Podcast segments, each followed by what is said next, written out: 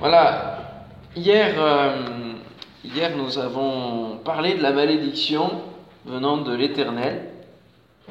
Et une des sœurs euh, a fait remarquer que la maladie était permise par Dieu. Elle est permise par Dieu. Et ça a donné euh, une réflexion dans mon cœur, parce que c'est vrai que dans l'exemple de Job, Dieu permet à Satan de toucher à Job, de toucher Job au travers de la maladie, des ulcères, au travers de la mort, de, la perte de ses biens.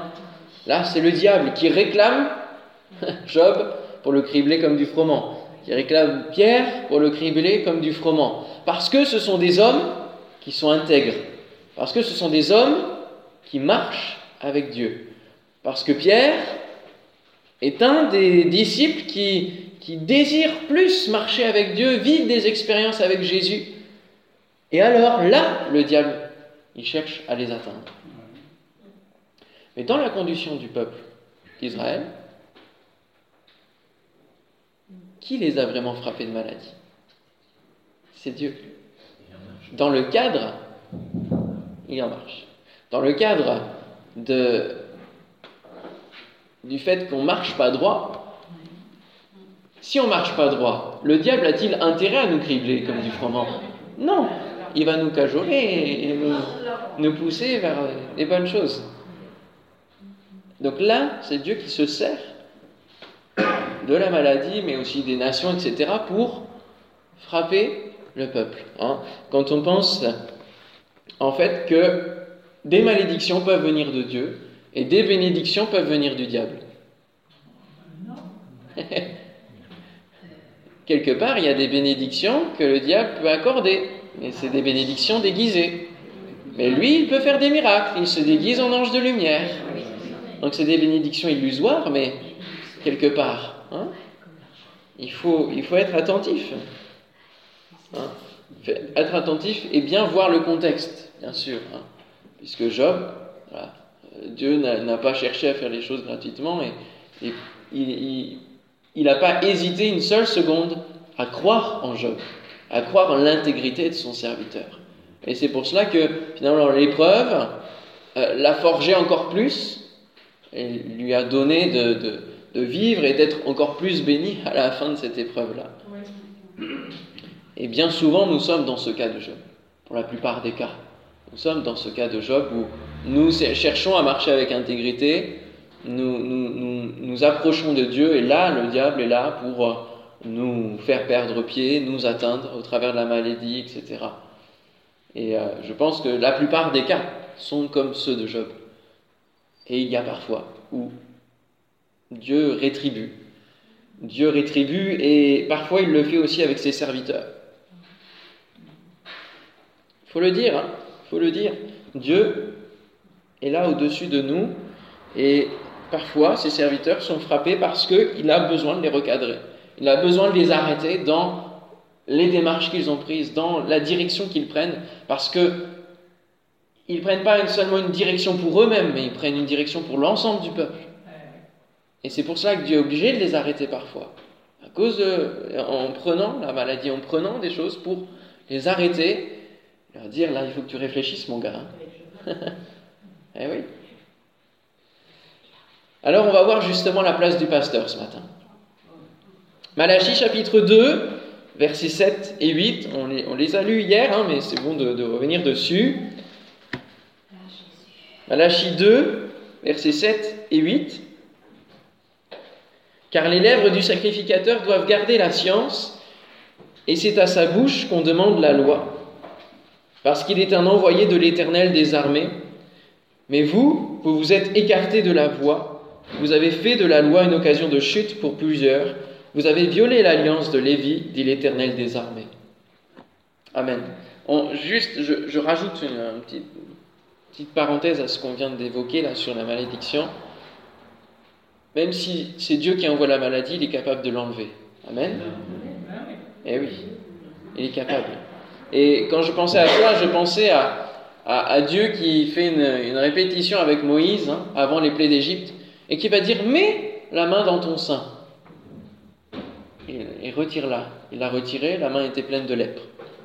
Et juste après, remets-la dans ton sein, et elle était guérie. Hein. Donc Dieu gère, il gère, hein. il gère les choses.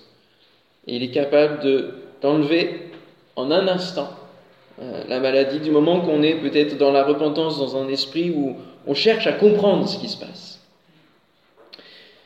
Voilà, j'ai souhaité revenir sur la dimension pastorale parce qu'aujourd'hui on assiste à une évolution de la vision pastorale de la part de l'Église sur son pasteur, euh, de la considération du pasteur aussi. Euh, le pasteur lui-même peut se remettre en question et on a de nombreuses notions de leadership, on a des tas de... Aujourd'hui, à notre disposition en tant que pasteur, on a des, tas de livres sur le leadership, on a des tas d'enseignements qui peuvent euh, être bénéfiques et nous apporter eh bien, une progression. Mais il est toujours important de se nourrir en premier lieu de la parole. Amen. Alors en premier point, ce que l'on peut attendre du pasteur. Ce que vous êtes en droit d'attendre de votre pasteur. Car les lèvres du sacrificateur doivent garder la science, et c'est à sa bouche qu'on demande la loi, parce qu'il est un envoyé de l'Éternel désormais. Le ministre du culte tient une représentation. Il est l'envoyé de l'Éternel. C'est pas n'importe quoi. Et c'est pas n'importe qui. Et il ne peut pas faire n'importe quoi parce que il est observé de la part de Dieu et de la part aussi des chrétiens. Alors, qu'est-ce que vous pouvez attendre de votre pasteur? Plus fort. Qu'il prêche la parole, en effet, qu'il apporte le message de Dieu une nourriture consistante. Amen. Pourquoi? Parce que le pasteur, dans la définition, c'est le berger. Le berger, il doit conduire les brebis là où il y a de la nourriture, là où il y a de l'herbe. Hein. Il ne va pas les conduire sur un paillasson où tout est sec. Non. Il va nous conduire les âmes à bien se nourrir pour être fortes spirituellement.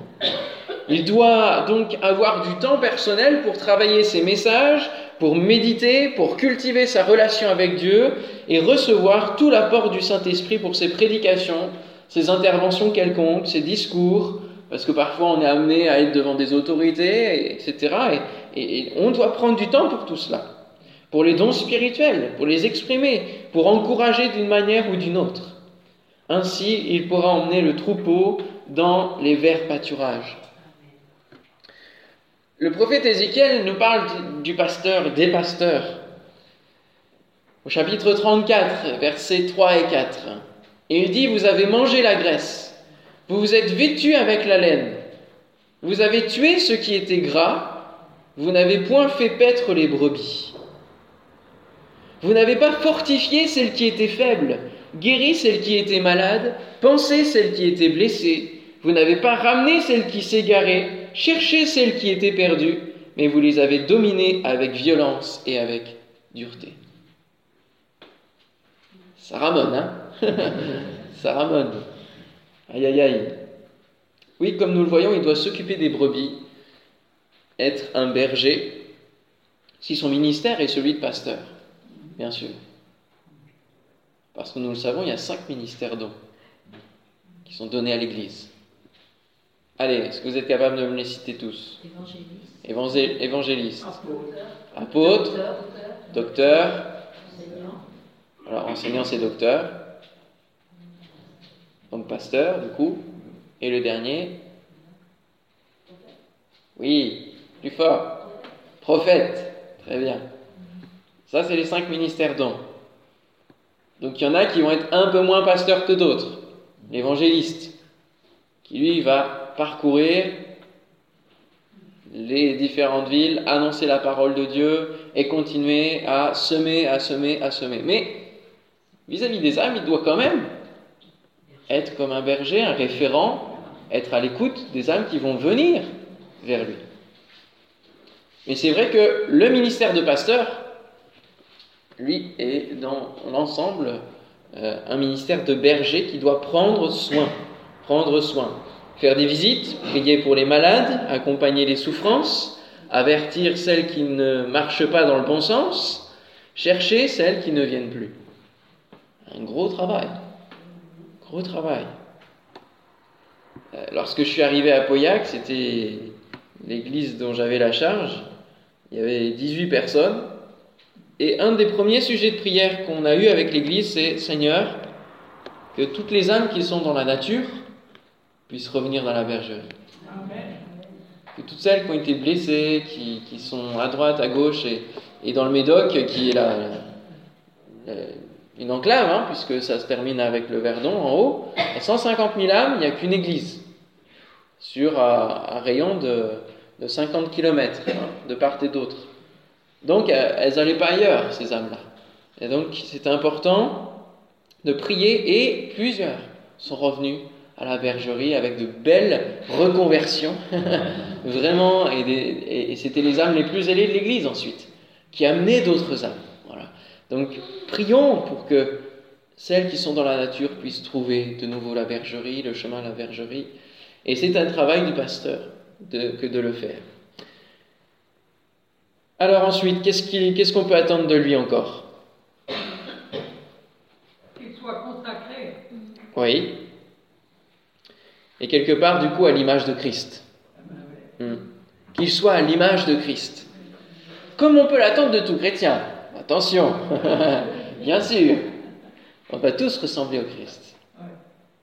Tous chercher à lui ressembler. Te ressembler, Jésus, c'est mon histoire suprême. Euh, le pasteur, il ne faut pas oublier, est avant tout, premièrement, un chrétien comme un autre. Et il doit rechercher à marcher comme chaque chrétien dans la sanctification, c'est-à-dire, oui, le fait de se consacrer, dans le fait de, toujours chercher à, avoir un cœur pur, Amen, à lire la parole qui va nous purifier, qui va nous éloigner et, nous détacher au jour le jour de la chair et du pouvoir de la chair.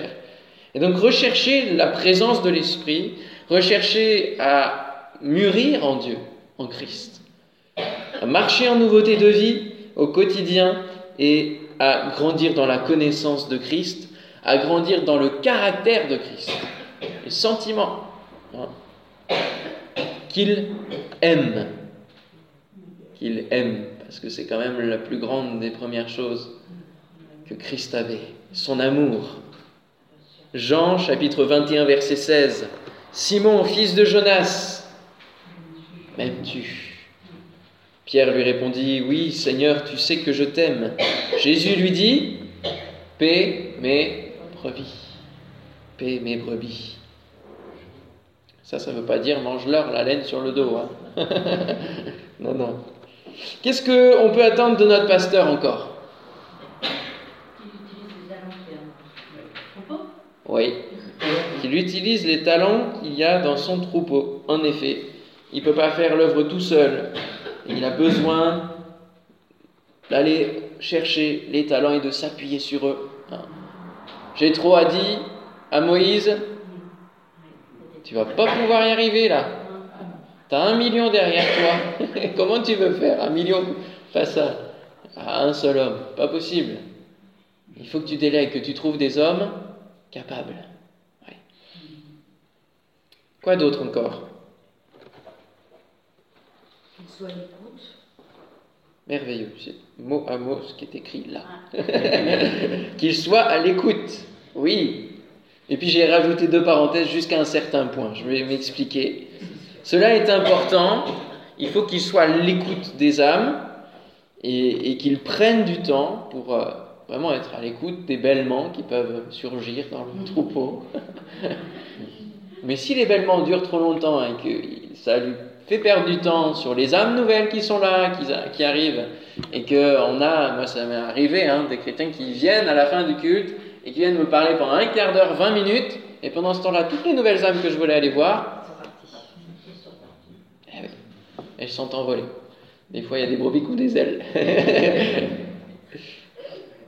Donc, il ne faut pas qu'ils soient monopolisés. Hein euh, ce qu'il faut, c'est voilà, on place un rendez-vous, dans la semaine, on prend du temps, euh, mais laissez-moi d'abord aller chercher les âmes, aller voir. Il m'arrivait souvent de couper quelqu'un pour dire Excusez-moi, mais là, il faut que j'aille voir cette personne-là parce qu'elle vient d'arriver. Et les gens comprennent. Les gens comprennent. D'autres comprennent moins. Il faut insister un peu. Mais, mais bon, après, c'est Dieu qui s'en charge en même temps de. Mais le diable sait aussi nous mettre des personnes qui parfois vont venir nous parler, vont, vont, étaler leur science et leur connaissance alors qu'ils ne sont pas du tout à Dieu. Et, et, ça aussi, ça nous fait perdre du temps. Il y en a qui viennent nous amuser, quoi. Qui viennent amuser le pasteur pour qu'il ne soit pas à faire ce qu'il devrait faire. Ok, quoi d'autre? J'ai mis qu'il reste humain. Parce que quand on a une autorité, quand on a un pouvoir, euh, quelque part, une influence, on est tenté de, jouer au surhumain, au super-héros, hein, qui va régler tous les problèmes, qui va avoir réponse à tout. Non. Il faut qu'il reconnaisse ses limites, et il faut que l'Église connaisse aussi les limites de son pasteur, pour pas lui imposer des choses qu'il ne peut pas supporter, qu'il ne peut pas gérer. Hein. Reconnaître ses limites étant un exemple dans l'équilibre, afin que le message qu'il prêche soit vécu aussi. Il faut aussi, j'ai marqué, qu'il protège l'Église. Parce que c'est une bergerie, mais il y a aussi des loups dans le coin. Et les brebis sont vulnérables. Elles ne savent pas se protéger toujours par elles-mêmes, à moins de faire un effet de masse, qui peut impressionner peut-être. Mais il faut qu'il protège l'Église. Alors on pourrait se dire, mais c'est d'abord à Dieu de, protéger l'Église. C'est quand même lui qui bâtit son Église et qui la protège. D'une part, c'est vrai.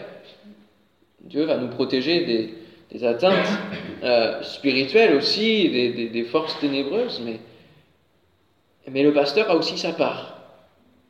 Sa part dans l'annonce et dans la transparence vis-à-vis des fausses doctrines. Il faut que de temps en temps, il évoque des choses qui courent. Hein il n'y a pas tellement longtemps, j'ai fait l'annonce à, notre église à Paris parce que une, fausse doctrine et un mouvement sectaire fait euh, rage dans la région parisienne, qui est euh, l'église du Dieu Tout-Puissant. Dit comme ça, ça paraît bien, ça paraît super, euh, mais c'est un mouvement sectaire qui, qui, ne reconnaît pas la Trinité, et qui, voilà, donc il y a plein de choses, et, et ils vont dans les églises chercher des brebis sont de vrais mercenaires.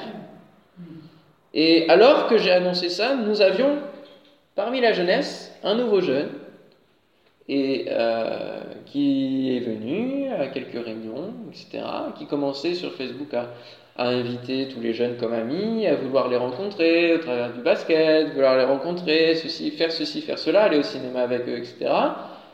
Mais pendant qu'il faisait ça, il venait plus aux réunions. Voilà. Et quand j'ai fait l'annonce de ça un dimanche matin, à partir de ce moment-là, on ne l'a plus revu. Pourquoi? Parce qu'il a été démasqué par lui-même. Une fois que j'ai fait l'annonce, il a senti qu'il ne pouvait plus rester là. Pourquoi? Parce qu'il faisait partie de ce mouvement-là. J'en suis persuadé. Et quand je regardais sur les réseaux sociaux, il était dans les arts martiaux en même temps, enfin bref, plein de trucs qui n'allaient pas, quoi, qui ne collaient pas. Il y a des mercenaires. Et il faut que le pasteur soit avec du discernement et puisse avertir son Église. Amen. Ça ne veut pas dire que chaque chrétien doit être insouciant et puis voilà, c'est mon pasteur qui va me prévenir dès qu'il y aura un coup dur, non? On doit chercher, avoir le discernement et puis être comme les Béréens, être à l'écoute de son pasteur aussi quand il prêche et se dire là, il y a peut-être un petit problème, et puis aller vers lui, lui dire, lui rectifier, lui faire la remarque.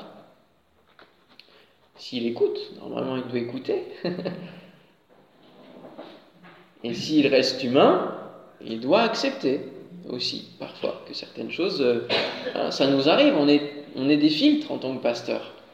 Donc en tant que filtre euh, humain, il y a des choses qu'on peut rajouter, des choses qui, parfois, dans l'élan de la prédication, on, est amené à, dire des choses qui ne sont pas forcément de Dieu, et c'est important de rectifier. Autre chose, qu'il fasse l'œuvre d'un évangéliste. Parce qu'autant l'évangéliste doit avoir une petite part de pasteur, autant le pasteur doit avoir une petite part de l'évangéliste. Hein. C'est Paul qui le dit à Timothée, 2 Timothée 4, verset 5. Mais toi, sois sobre en toutes choses, supporte les souffrances, fais l'œuvre d'un évangéliste, remplis bien ton ministère. Donc le pasteur qui n'a pas la passion des âmes, qui ne met pas en action des actions d'évangélisation, est un pasteur dont le ministère n'est pas bien rempli. Il lui manque une part. La passion des âmes doit animer n'importe quel des ministères. Et on a encore l'erreur, surtout dans notre mouvement, et je le dis parce que ça se dit de manière ouverte, on a l'erreur d'avoir mis des évangélistes à la tête d'église. Parce que les évangélistes ne sont pas faits pour gérer une église. Hein. Le, pasteur peut être mis à la tête d'église avec les anciens, hein. mais ce n'est pas bon ni équilibré parce qu'ils ne vont pas forcément prendre soin des brebis comme celui qui a le cœur de berger, de pasteur. Il faut que ces ministères tournent dans les églises pour fortifier, pour booster la foi, pour enrichir la connaissance. Les enseignants, c'est pareil. Ils devraient tourner dans les églises pour enrichir.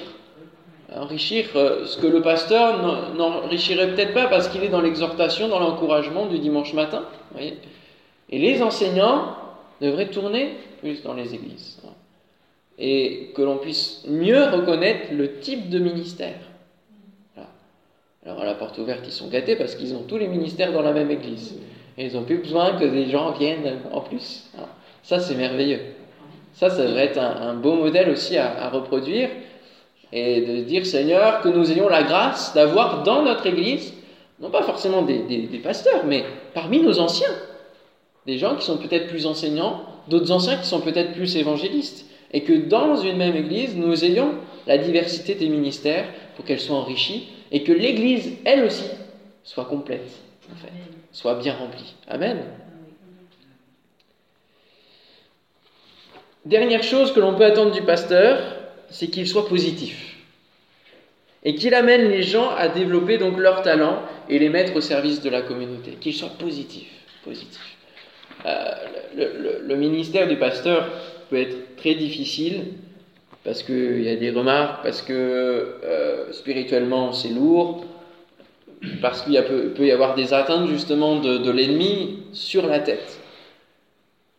Et pour cela, il, faut en même temps rester positif, pour que l'Église soit toujours encouragée, que l'Église soit elle-même positive. Dès lors que votre pasteur commence à prêcher avec négativité, priez urgemment pour lui. Parce que c'est qu'il a des choses qui se placent petit à petit dans son cœur et, qu'il a besoin de dégager. Et donc priez pour lui ardemment. Amen. Deuxième point, ce que l'on ne peut attendre du pasteur. eh oui, son statut fait que l'on vient vers lui pour lui demander conseil et des réponses. On vient lui demander des paroles de la part de Dieu. C'est ce qu'on a lu, hein, sacrificateur. Tiens, il est là parce qu'on vient lui demander la loi. Alors, on ne peut pas lui demander qu'il soit l'exemple parfait. Ça, c'est impossible. Il doit y tendre, il doit tendre à la perfection, mais il n'est pas parfait. Il doit y tendre de toutes ses forces, mais il reste humain avec ses défauts, et il décevra de toute manière. J'ai une sœur une fois qui m'a dit, mais vous m'avez déçu, j'avais grande confiance en vous, enfin, elle m'a fait tout un sermon. Je dis, mais c'est normal que je vous déçoive. Je ne suis pas le Seigneur. Le Seigneur, lui, ne déçoit pas. Mais moi, forcément, je suis humain et, je peux décevoir. Je peux décevoir. Et ça, il, faut avoir l'intelligence en tant que chrétien de se dire oui, mon pasteur, il n'est pas infaillible. il n'est pas comme le pape. Hein.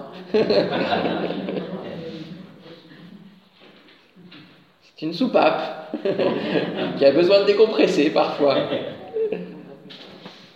Ce sera de même pour sa femme et ses enfants. Nous ne pouvons pas exiger la perfection du foyer qu'il a, de ses enfants. Trop de chrétiens ont fait peser une exigence sur les enfants du pasteur pour qu'ils soient des enfants modèles. Mais un enfant reste un enfant. Comment on peut exiger cela? Et bien souvent, ces enfants-là ont été blessés par ces remarques, par ces exigences, et sont loin du Seigneur. Ça les a dégoûtés de devenir chrétiens, quoi.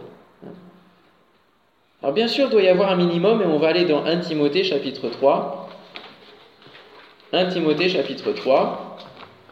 Verset premier, cette parole est certaine. Si quelqu'un aspire à la charge d'évêque, il désire une œuvre excellente. Il faut donc que l'évêque soit irréprochable, mari d'une seule femme, sobre, modéré, réglé dans sa conduite, hospitalier, propre à l'enseignement. Il faut qu'il ne soit ni adonné au vin, ni violent, mais indulgent, pacifique, désintéressé.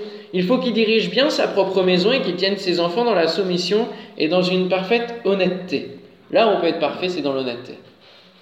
Parce que euh, un pasteur pas honnête, et là ça marche plus hein, droit. Car si quelqu'un ne sait pas diriger sa propre maison, comment prendra-t-il soin de l'Église de Dieu? Il ne faut pas que ce soit un nouveau converti, de peur qu'enflé d'orgueil, il ne tombe sous le jugement du diable. Il faut aussi qu'il reçoive un bon témoignage de ceux du dehors, afin de ne pas tomber dans l'opprobre et les pièges du diable. Les diacres aussi doivent être honnêtes, éloignés de la duplicité des excès du vin, d'un gain sordide, conservant le mystère de la foi dans une conscience pure, qu'on les éprouve d'abord et qu'ils exercent ensuite leur ministère s'ils sont sans reproche. Les femmes de même doivent être honnêtes, non médisantes, sobres, fidèles en toutes choses. Les diacres doivent être maris d'une seule femme et diriger bien leurs enfants et leur propre maison, car ceux qui remplissent convenablement leur ministère s'acquièrent un rang honorable et une grande assurance dans la foi en Jésus-Christ. Amen. Voilà, donc on peut attendre un minimum, c'est sûr. Mais c'est d'abord au pasteur de, se dire, je dois bien diriger ma maison pour être d'un bon témoignage et pour bien diriger l'Église, parce que la première Église dont je dois m'occuper en tant que pasteur, c'est ma famille. Amen. C'est ma famille. On peut ne pas, on ne peut pas attendre du pasteur qu'il gère toute l'Église. Ah, c'est impossible pour lui, on l'a vu avec Moïse. Hein. Il ne peut pas gérer toute l'Église.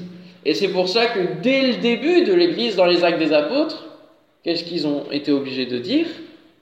En ce temps-là, le nombre de disciples augmentant, les hellénistes murmurèrent contre les Hébreux, les veuves étaient négligées dans la distribution qui se faisait chaque jour.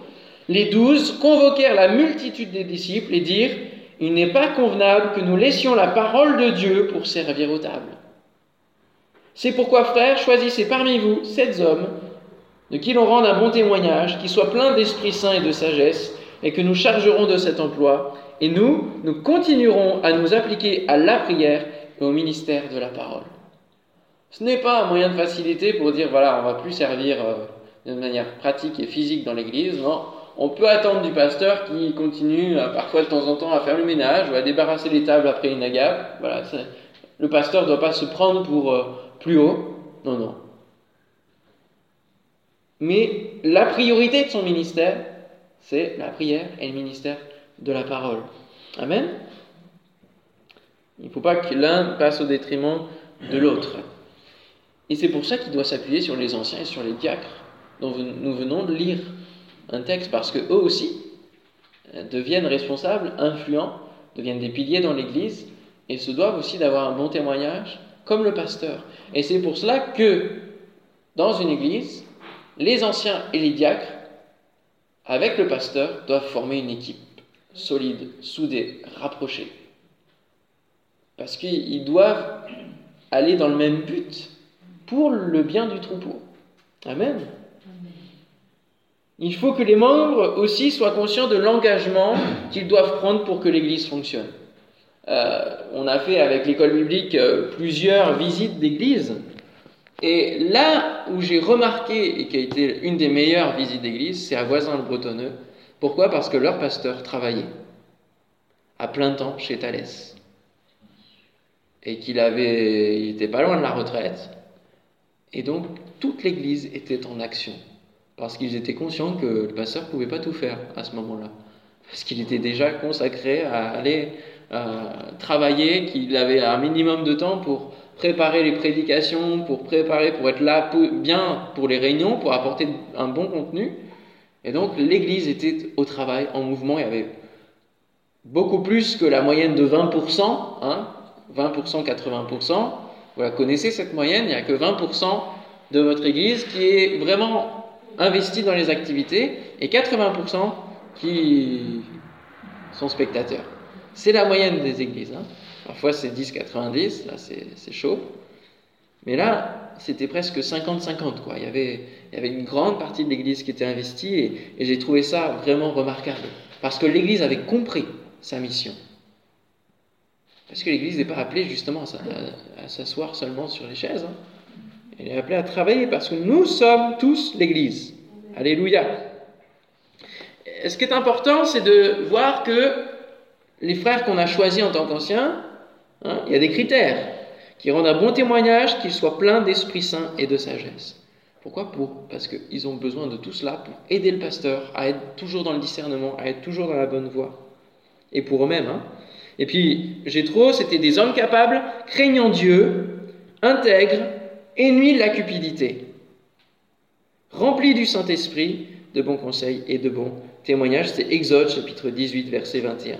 On ne peut pas attendre du pasteur qu'il ait réponse à tout. Oh, c'est dommage ça. Hein. il ne peut pas répondre à toutes les questions, il ne peut pas résoudre tous les problèmes. Sinon, on l'appellerait Dieu. Tout simplement. Ne prenons pas l'homme pour Dieu, mais allons vers Dieu en premier lieu pour avoir toute réponse. Le pasteur doit encore apprendre certaines choses. Hein, et il a le droit de vous dire, je vais chercher dans la parole, je ne sais pas, on se retrouve pour en reparler. Et en attendant, je prie le Seigneur, priez en même temps, et Dieu va nous donner la solution. Amen. Il n'est pas celui qui va donner tout le temps des paroles de la part de Dieu, celui qui doit résoudre tous les problèmes que vous rencontrez. Non, parce qu'après, c'est de l'assistanat. Et c'est pas ça l'Église non plus. On ne peut pas attendre du pasteur qu'il soit d'accord avec nous sur tout et tout le temps. Ça aussi, ça nous embête. Hein. et oui, oui, oui. Il y a des choses pour lesquelles, euh, selon les différentes situations, qu'il ne pourra pas cautionner, pourvu qu'il puisse vous les dire et que vous aussi vous soyez à l'écoute. Il peut être en désaccord avec vous, alors pas sur les éléments fondamentaux de l'acte doctrine, hein, parce que là, là, ce serait dommage, à moins que vous apportiez d'autres choses différentes au niveau de l'acte doctrine, du coup il ne sera pas d'accord. Il a le droit aussi d'avoir son point de vue sur euh, les choses plus secondaires de la parole de Dieu, les choses qui sont appelées à interprétation diverses et, que Dieu laisse à interprétation diverses. Et souvent, dans les conflits, il a besoin d'écouter les deux sons de cloche.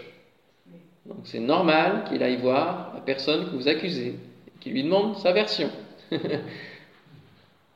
Parce que ça rétablit un équilibre sur la situation.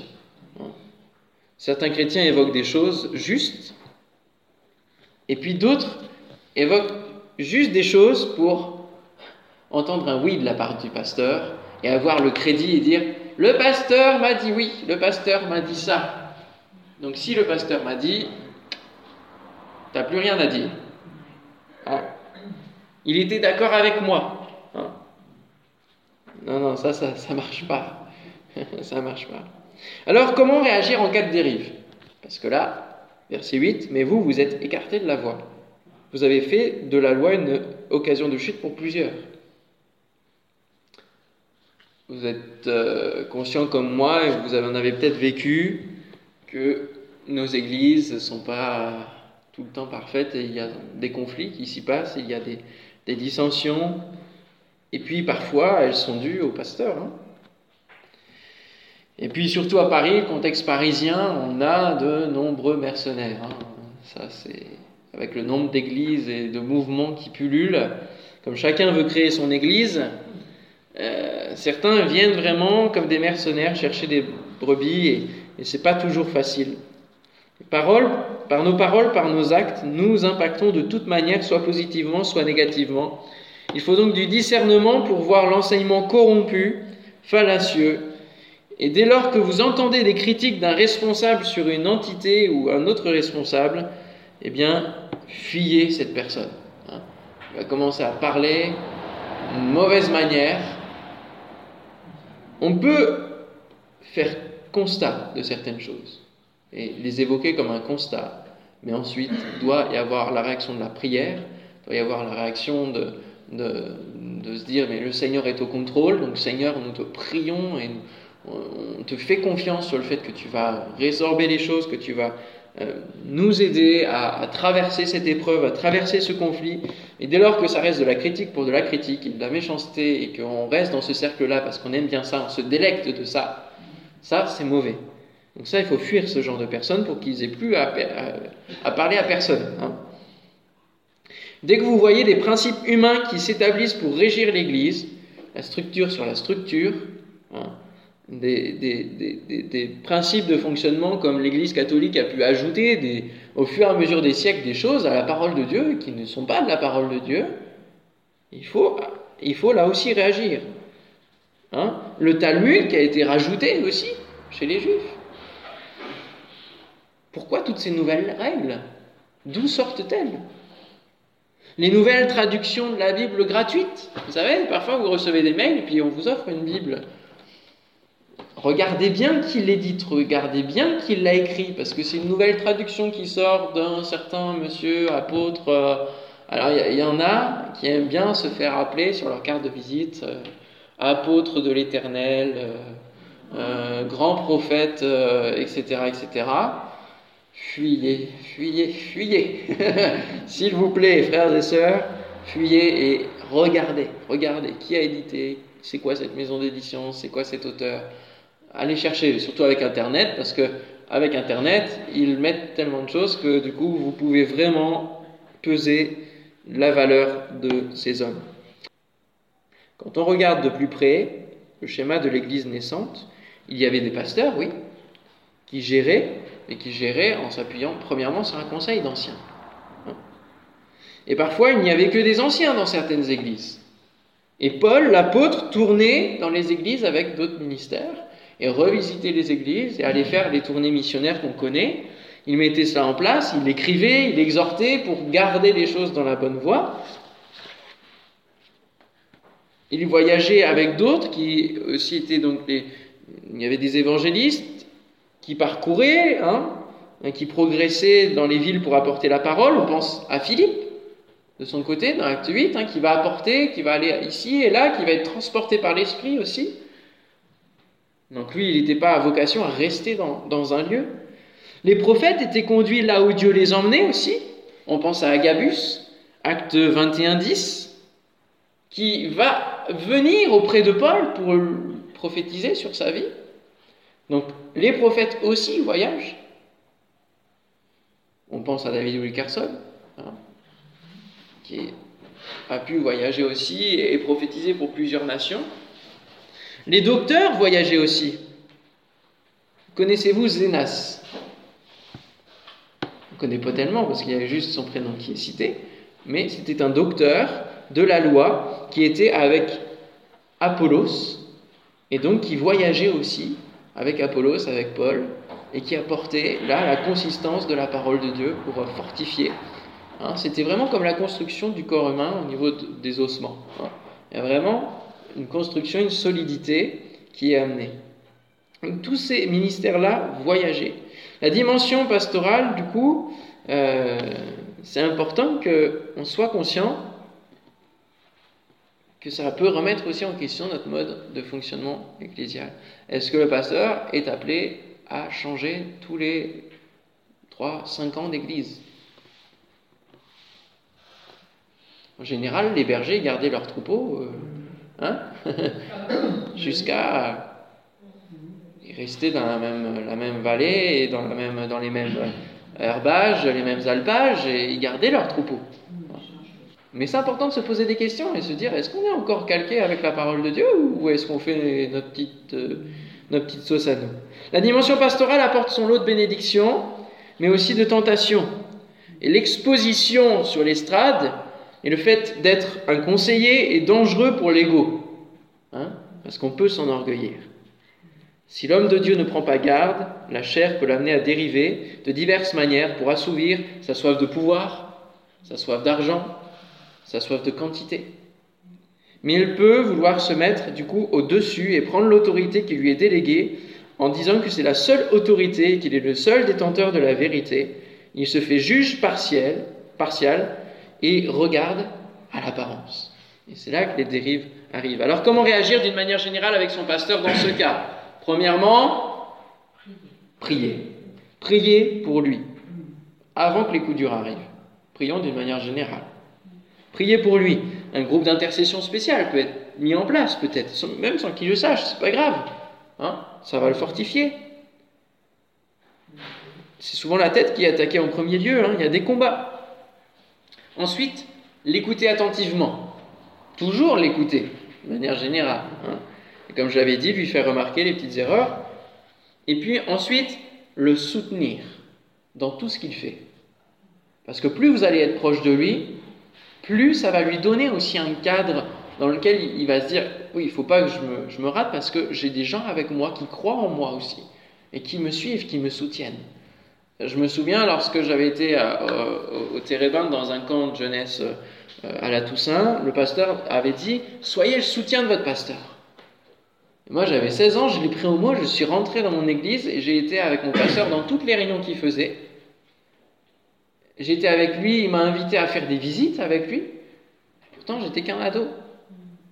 Mais je l'ai suivi dans tout ce qu'il faisait. J'ai essayé de le soutenir dans les différentes activités qu'il pouvait mettre en place, réfléchir à des projets d'évangélisation, à des implantations d'église, au moins lancer des idées, mais pour le motiver aussi, pour l'encourager. Parce que sinon, si le pasteur ne sent pas qu'il a le soutien même verbal, il peut se dire, bon, ça va être dur tout seul, je vais, je sais pas, je vais peut-être pas y arriver, ou peut-être que mes membres ne sont pas prêts à aller dans cette direction. Alors que s'il sent que l'Église a envie, ça va le motiver, ça va l'encourager. Amen. En cas de dérive plus spécifiquement, dérive doctrinale, il faut lui signaler. Il faut lui signaler, il faut lui dire là ça va pas.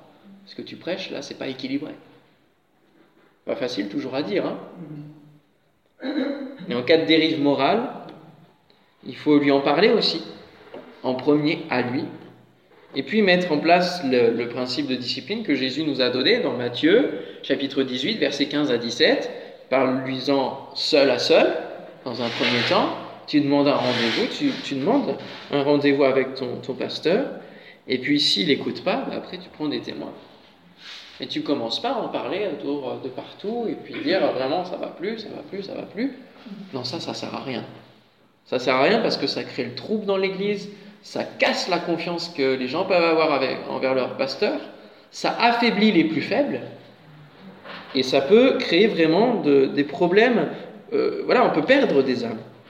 Et donc, s'ils n'écoutent pas, ensuite, bon, le, mouvement et les différents mouvements ont mis en place des principes de recours où, on peut faire appel à, d'autres pasteurs de la région, etc., qui peuvent essayer de, régler les choses, mais c'est toujours euh, très difficile très difficile. Donc il y a vraiment besoin que ce soit entouré de prières afin que, Dieu guide toutes ces choses. La question est, faut-il partir de son Église dans ces cas-là? Là, vous avez la parole du pasteur, il ne faut pas quitter votre assemblée. Et le martèle, quand il sent que ça va plus, il le martèle. Hein. il ne faut pas quitter l'assemblée. Qu'est-ce que dit Paul au travers de cette phrase? Crois que c'est Paul, en tout cas l'apôtre qui le dit, il le dit dans le fait, ne quittez pas l'esprit de groupe, le fait d'être dans une assemblée. C'est pas votre assemblée dans le fait l'assemblée locale, ne quittez pas, ne restez pas seul.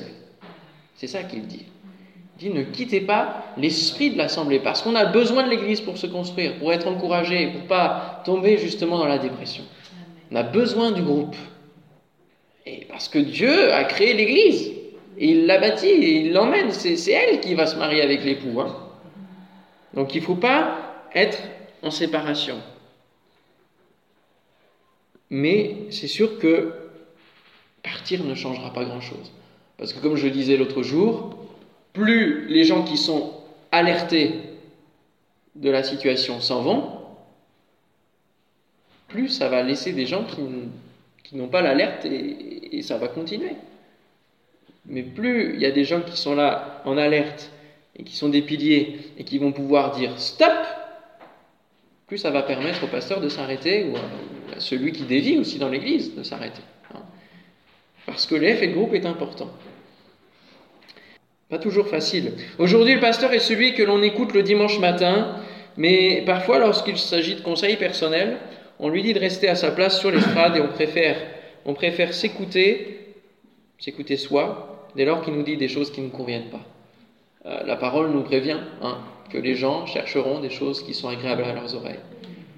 Et euh, aujourd'hui, l'image du pasteur n'est plus celle qu'elle était, ou le respect du pasteur n'est plus non plus celui qu'il était. Et euh, oui, on l'écoute, mais d'une oreille. Hein, et puis, il faut aussi donner du crédit à la parole du pasteur, parce que les conseils qu'il peut donner, il peut les recevoir vraiment de la part de Dieu, et, ça peut être bénéfique, ça peut sauver des vies. Hein. Combien de conseils ont été donnés euh, à des gens qui ne se marient pas avec d'autres hein. On n'a pas toujours suivi. Mais le pasteur Forchelet me dit toujours, tout ce qui est en dessous de la ceinture, tu peux faire ce que tu veux, mais les gens t'écouteront pas. Tu peux leur dire, hein. mais en général, lui il a de l'expérience, il a plus de 50 ans de ministère, et en général, ils sauront, ils seront avertis. Et ça, c'est ton travail, d'avertir. Mais il ne faut, faut pas avoir beaucoup d'espoir dans, dans, ce domaine-là. Bon, ça veut dire beaucoup de choses. Hein. Votre pasteur est un don pour l'Église. Prenez soin de ce don. Amen. Et donc vous pouvez lire Éphésiens 4, 11 à 15. Éphésiens 4, qui nous parle justement des ministères dons et en vue de quoi ils nous sont donnés. Seigneur, merci pour ta parole, merci pour euh, les pasteurs, les sacrificateurs que tu donnes à ton Église. Seigneur mon Dieu, donne-nous en tant que chrétiens d'être là hein, comme soutien, comme intercesseur, comme euh, ceux qui bénissent chacun des pasteurs. Au nom de Jésus. Amen.